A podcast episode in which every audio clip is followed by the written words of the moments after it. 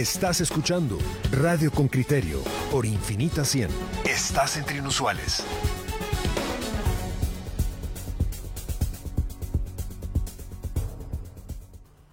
Muy bien, pues vamos, vamos a hablar sobre el, papel del abogado o, cómo, o cómo debe de enfrentar, confrontar o digerir los abogados esta práctica que, ya se ha visto en más de una ocasión y que vimos hace poco eh, cuando el señor Sinibaldi, eh, ya saben ustedes, convicto mm, mm, eh, y detenido en prisión después de haberse escapado y señalado de, malversar un montón de dinero, del Estado, pues dice que el abogado defensor se colude con Juan Luis Font y con la jueza para, entre los tres, formar delincuencia organizada.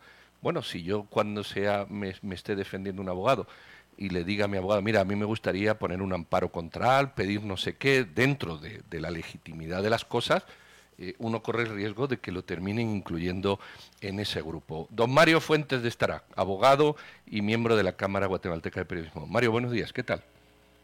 Buenos días, Pedro. Buenos días a los radioescuchas de Radio Infinita.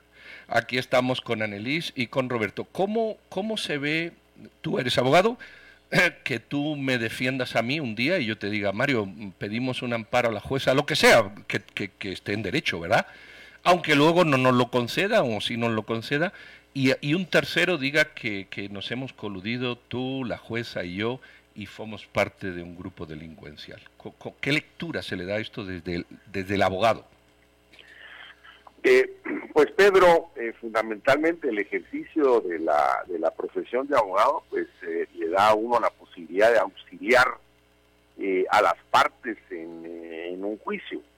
Y, consecuentemente, pues ese patrocinio eh, lo hace a uno también corresponsable de las peticiones eh, que, uno le hace a los eh, a los a los jueces, ¿verdad? Por lo que uno pueda estar virtiendo en los distintos memoriales y escritos que presenta ante el tribunal, pero no puede asumirse que eso es una, una, una suerte de, de, colusión o de asociación eh, para delinquir, ¿verdad?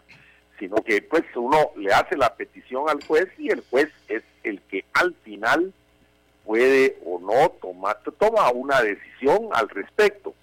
Eh, ¿verdad? Y entonces eh, lo, lo, lo, lo, que sucede es que ese es prácticamente parte del ejercicio. Aparte es, digamos, que haya un delito, por ejemplo, de tráfico de influencias, y que pudiera, digamos, darse eh, en el sentido de que eh, se esté, eh, digamos, tratando de generar una actitud o una inclinación de parte de, la autoridad, ¿verdad? Incluso a través de dádivas, etcétera.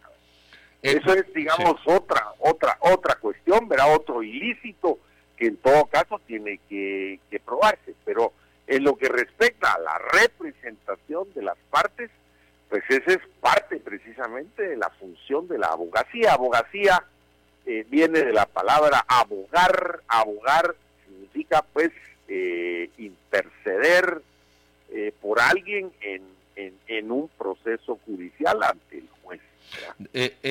¿puede, ¿Puede este tipo, o, o, vamos a decirlo de otra manera, ¿cómo, cómo se deben de tomar por parte del sistema judicial este tipo de denuncias, de, pongamos un ejemplo, yo estoy condenado a 100 años, bueno, pues todo el que yo quiera lo denuncio, lo denuncio, hago una reiteración de denuncias, como tú dices, hay que separar dos casos, donde haya una colusión y donde haya una denuncia sistemática que lo que pretende de alguna manera es romper eh, la defensa de la persona.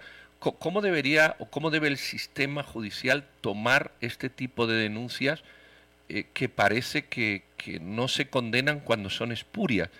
o, se dan estas denuncias justamente porque no hay una condena de lo espurio en el sistema?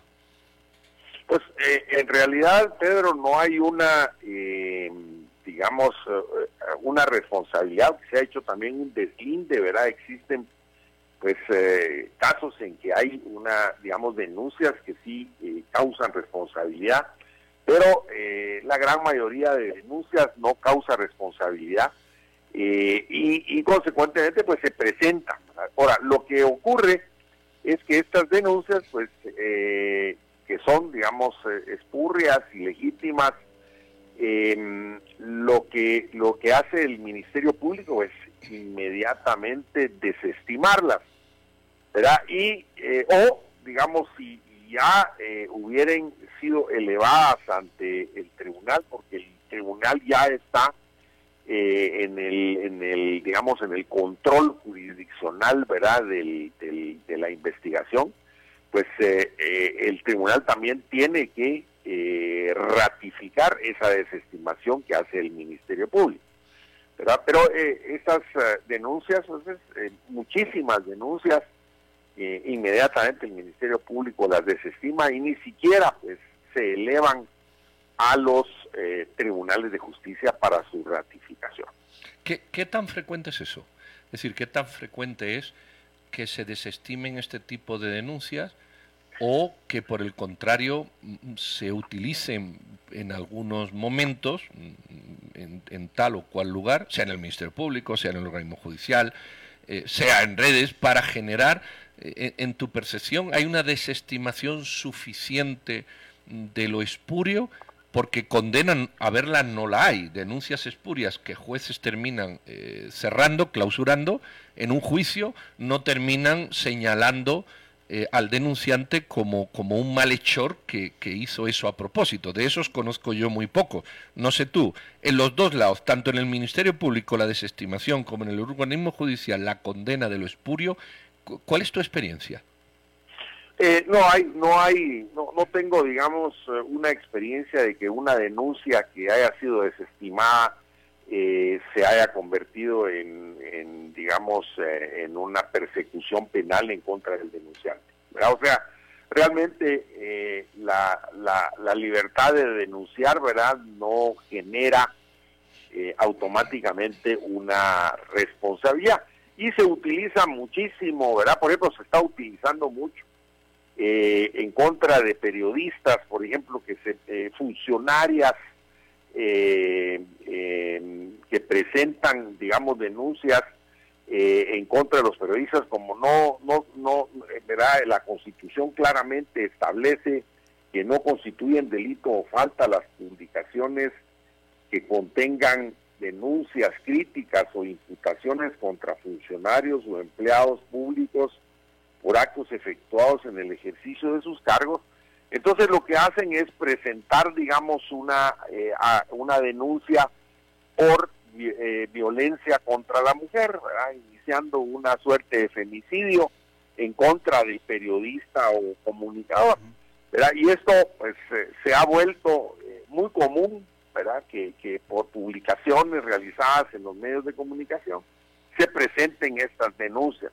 Yo eh, personalmente he estado, he tenido eh, eh, bastantes casos de este tipo y entonces pues se, se, concurre ante los tribunales, incluso hay tribunales que, que le dan trámite, incluso dictan medidas. ¿verdad? en contra de los de, lo, de, lo, de los denunciados eh, y hay que pues eh, accionar, incluso llegar a, la, a presentar acciones de amparo ante los tribunales de amparo y la misma Corte de Constitucionalidad para eh, para digamos que, que, se desestime esta, esta estas imputaciones que se hacen en contra de comunicadores y periodistas. Mario, pero esto es sí. Mario y precisamente sobre esto qué tanto afecta esto, atenta esto contra la libertad de expresión y se convierte en una herramienta de muchos eh, señalados eh, por diferentes casos de corrupción, incluso condenados ya, eh, para precisamente venir y, crear una especie de revanchismo en contra de... O miedo. sí, o miedo en contra de periodistas y comunicadores. Sí, eh, porque claramente la, la Constitución establece, ¿verdad?, que eh, nada más en, en, cuando en el, en el, uso de la libertad de expresión de ideas que faltaba el respeto a la vida privada o a la moral, hay responsabilidad conforme a la ley, ¿verdad? Entonces, y esa es la ley de emisión del pensamiento. La ley de emisión del pensamiento, pues precisamente establece este tipo de infracciones, ¿verdad? Eh, que son considerados delitos o faltas en la emisión del pensamiento y son pues esas, eh, esas faltas de respeto eh, a, la, a la vida privada, eh, digamos el caso de una calumnia, el caso de una injuria, totalmente acreditadas, ¿verdad? entonces inicia un procedimiento que es lo que se denomina el juicio por jurados, que está establecido en la ley de emisión del pensamiento y, y ahí es donde en todo caso debe declararse la, la, la, la, culpabilidad o la inocencia de un comunicador, de un periodista, pero no a través de, juicios eh, eh, penales ordinarios eh, que paralelamente verás se montan y que en realidad lo que hay es una hay publicaciones o opiniones de parte de los comunicadores que incomodan digamos a a, a, los uh, a, los interesados, a los funcionarios también, ¿verdad? Eh, Entonces, pues presentan este tipo de denuncias, ¿verdad? Que eh, generalmente pues terminan en nada, pero sí, obviamente hay un hostigamiento que, eh, que, que, que, es provocado por este tipo de procedimientos y de procesos mientras no se terminen. Eh, eh, Mario, vamos a concluir, pero, pero no te dejo ir sin esta pregunta. Eh, tú tienes un doble sombrero de abogado, pero también estás en la Cámara de Periodismo. La pregunta es, en un mundo de redes que multiplica el efecto del ruido que se generan en ciertos lugares, ¿tú, ves últimamente un incremento de ese tipo de acciones espurias? de acciones, de acciones dirigidas a, a reducir o a mermar la libertad de expresión, a crear una autocensura, a coaccionar a mucha gente. El caso de Juan Luis es uno, pero seguramente puedes ilustrarnos si hay alguno más. Eh, ¿Tú ves que esto se, se, está utilizando como un, como un arma arrojadiza últimamente en, en este contexto de redes, de ruido, de, de dudas, de incertidumbres? o, estamos como siempre o, no es tan grave la situación como uno la puede mirar? Sí, Pedro, estamos viviendo eh, pues una época de posverdad, ¿verdad? Que es la mentira emocional y que utiliza indudablemente este tipo de, vías que son las redes sociales eh, para eh, descalificar, ¿verdad? También la cultura de la cancelación, ¿verdad? Para tratar de de desacreditar, digamos, a una persona, se, se, le, se, le, denigra o se busca que esa persona pues sea suprimida en determinadas redes sociales y no se le deje no se le deje participar en las mismas redes sociales. Entonces, esto es lo que estamos viviendo, ese es el, el mundo ¿verdad? del Internet, el mundo de la comunicación electrónica y eh, desafortunadamente nuestro país todavía no ha tenido, digamos, una regulación adecuada. Ya en otros países, países europeos, eh, en Estados Unidos, ¿verdad? Tienen ya regulaciones adecuadas, todo lo que es, eh, digamos, la comisión de, de infracciones, de delitos, de faltas en la comunicación eh, por medio de, de, de, las redes sociales. ¿verdad? Aquí en, en nuestros países, pues esto se mantiene totalmente impune y no hay ningún tipo, digamos, de persecución eh, eh, eh, para, disuadir este tipo de comportamientos. Pero obviamente, pues la legislación tendrá que ir avanzando, ¿verdad? Para precisamente derivar en, en la deducción de responsabilidades en contra de quien utiliza de mala manera las redes. Muy bien, don Mario Fuentes de abogado y también integrante de la Cámara Guatemalteca de Periodismo. Muchísimas gracias por esta charla. Muy feliz día, Mario, y un saludo muy cordial. Bueno, algunos comentarios de ustedes en relación con este tema. Rafael Ramírez dice, la lectura que se le da a las acusaciones que se hacen a Juan Luis Font, abuso de autoridad, violación a la libertad de emisión de pensamiento y violación del derecho de defensa del ciudadano, cometido en este caso por el propio Estado a través de sus órganos de administración de justicia. Grave, es claro que es una acusación espuria que pretende quedar un periodista independiente y objetivo. Mi solidaridad con Juan Luis. Eh, ahora resulta, dice Claudia, que los delincuentes tienen más derecho que un ciudadano honesto. Eh, ¿Será espurio presentar una denuncia contra el exministro por usar cabestrillo para engañar a las autoridades? Dice Carlos Carpio. Eh, bueno, hay otros comentarios también que enlazan, que está, que con el, con el tema anterior del sindicato magisterial. El caso, para el que no lo sepan, es una denuncia del señor Sinibaldi contra Juan Luis. bueno, lo ha intentado de muchas maneras. Ahora lo intenta con, con crimen organizado y, esta, y estas cuestiones. Eh, esta semana yo hice un, pod, un podcast eh, y entrevisté a alguien que está en prisión y le preguntaba cómo es la prisión allí. Lo digo porque el señor Sinibaldi está en prisión, ¿verdad?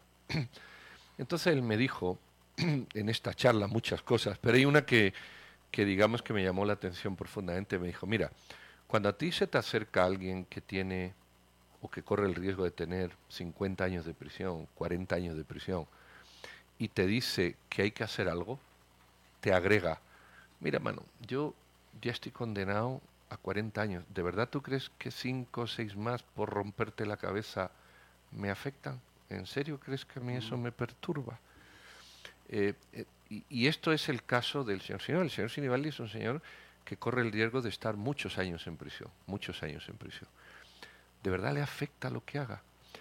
¿Y por qué digo esto? Porque aquí son las autoridades judiciales las que tienen que tomar cartas en el asunto y, castigar, económicamente hablando, a quien pone denuncias. Yo he sido denunciado por femicidio.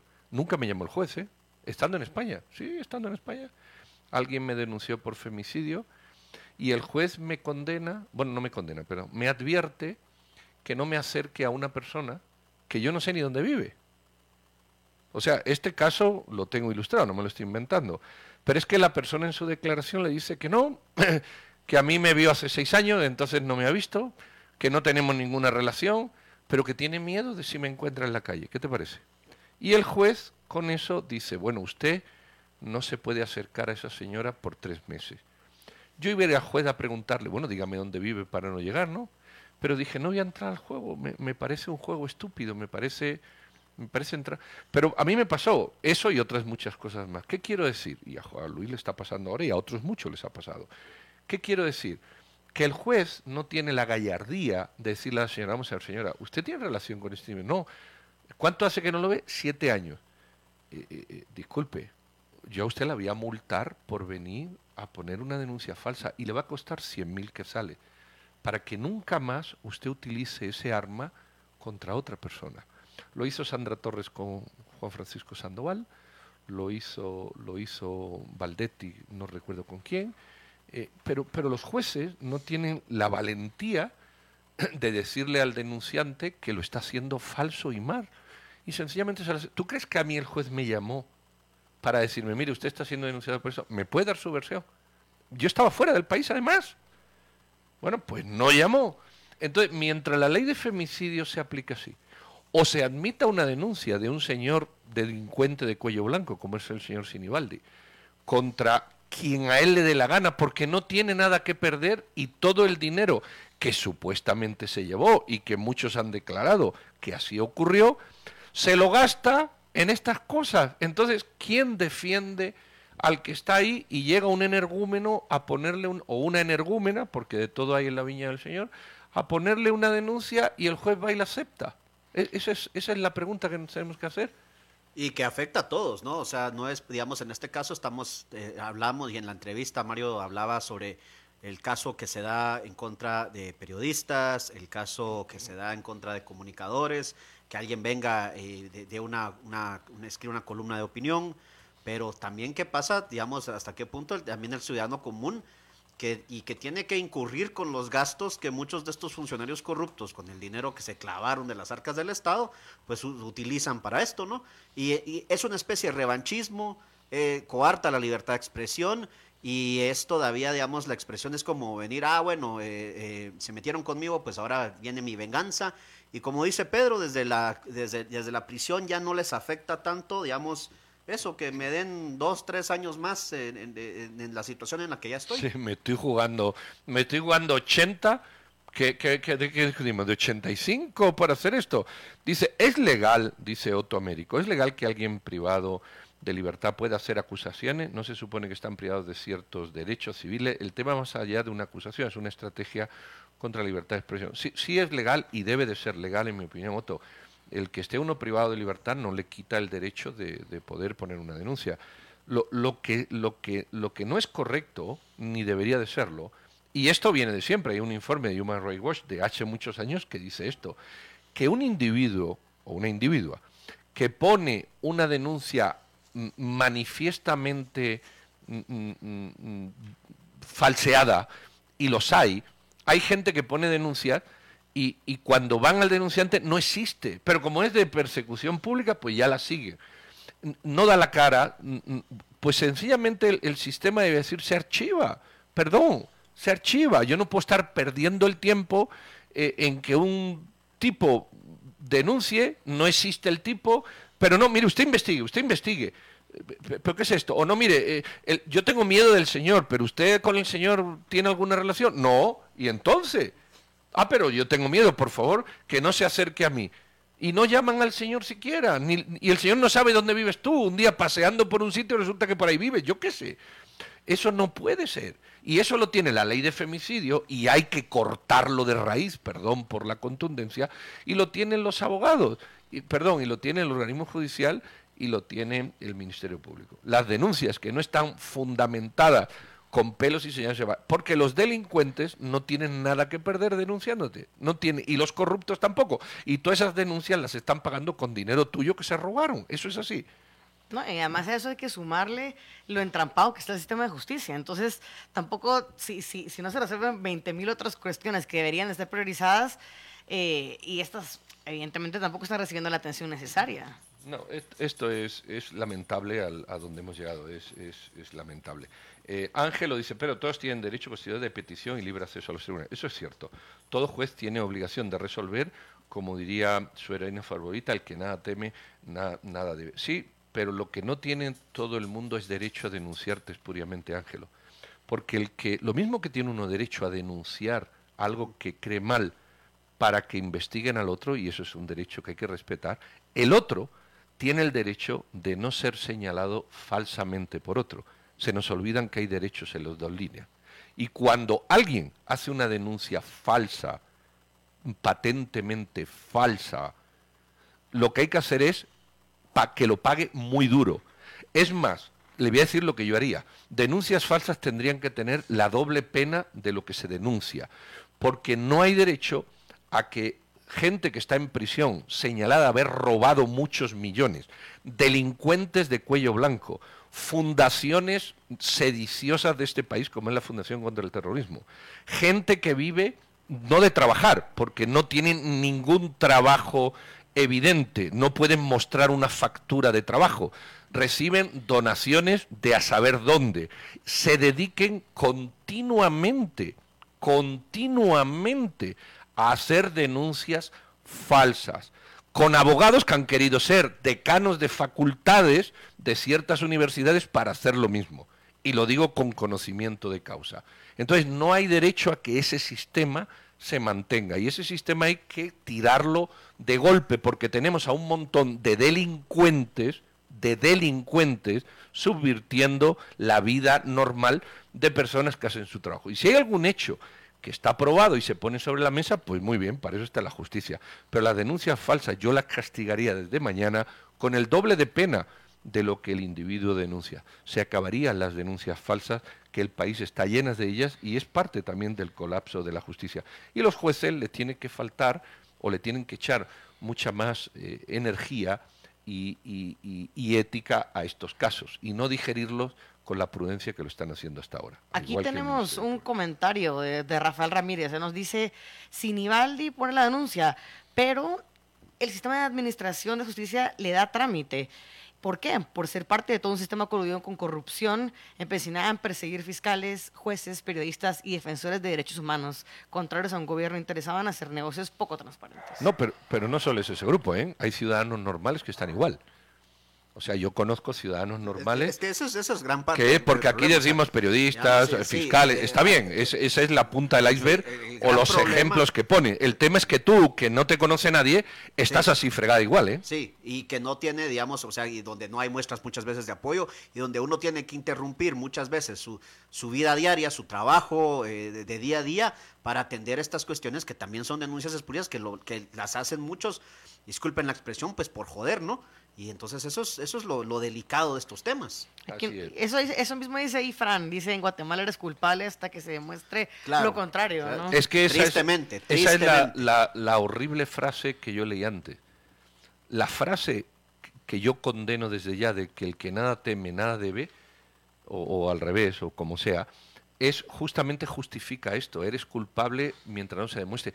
Es que yo, porque, porque no tema nada, no tengo que demostrar nada. A ver si me explico. Esa frase lo único que acepta es la culpabilidad, la, de- el- el- el- la carga de la prueba, la inversa.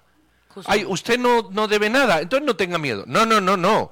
No deberían estar señalados. Exacto, exacto, ese es el punto. Esa frase destroza el sistema del Estado de Derecho. Perdón, yo por eso no la uso nunca. La frase del que nada teme nada debe destroza el Estado de Derecho, lo rompe, lo desintegra, porque te está diciendo, ay, como no debes nada, tú muestra lo tuyo, tú defiendes. No, no, no, no, es que el sistema es al revés. A mí me tienen que acusar con pruebas, no me tengo yo que defender de nadie, perdona. No vale, este tipo robó, investigue. No vale eso, perdona, no, eso no es en un sistema de derecho. No, lo que pasa es que nos hemos acostumbrado aquí, estamos, cuando la mitad de la población carcelaria o más está provisional y, y cuando, y cuando nos gustan los ruidos mediáticos de la justicia y cuando la justicia lleva nombres de culpabilidad, que, es el nombre de los casos ya lleva la culpabilidad implícita. Y cuando nos acostumbramos a denigrar a la gente porque te gusta o te disgusta, en vez de fijarte en, el, en los hechos, en el peso de los hechos, que esa es un- una discusión que no existe. Y cuando tenemos un colegio de abogados que ni siquiera discute esto, y cuando tenemos un gremio de abogados que ni siquiera vota en el colegio de abogados, aquí hay que irse a la raíz del problema. Y la raíz del problema es que aquí hay que hablar mucho de las facultades de derecho, de ética, mucho de debido proceso, mucho de qué es Estado de Derecho, qué es Estado de Derecho, y menos de mañas de abogados que manejan el sistema a diestro y siniestro. Pero bueno, eh, así está. El- tema, ¿sabe qué pasa? Que no es que le pase a Juan Luis, o le pase a Ifán, o le pa- el, el tema es que le pasa a usted.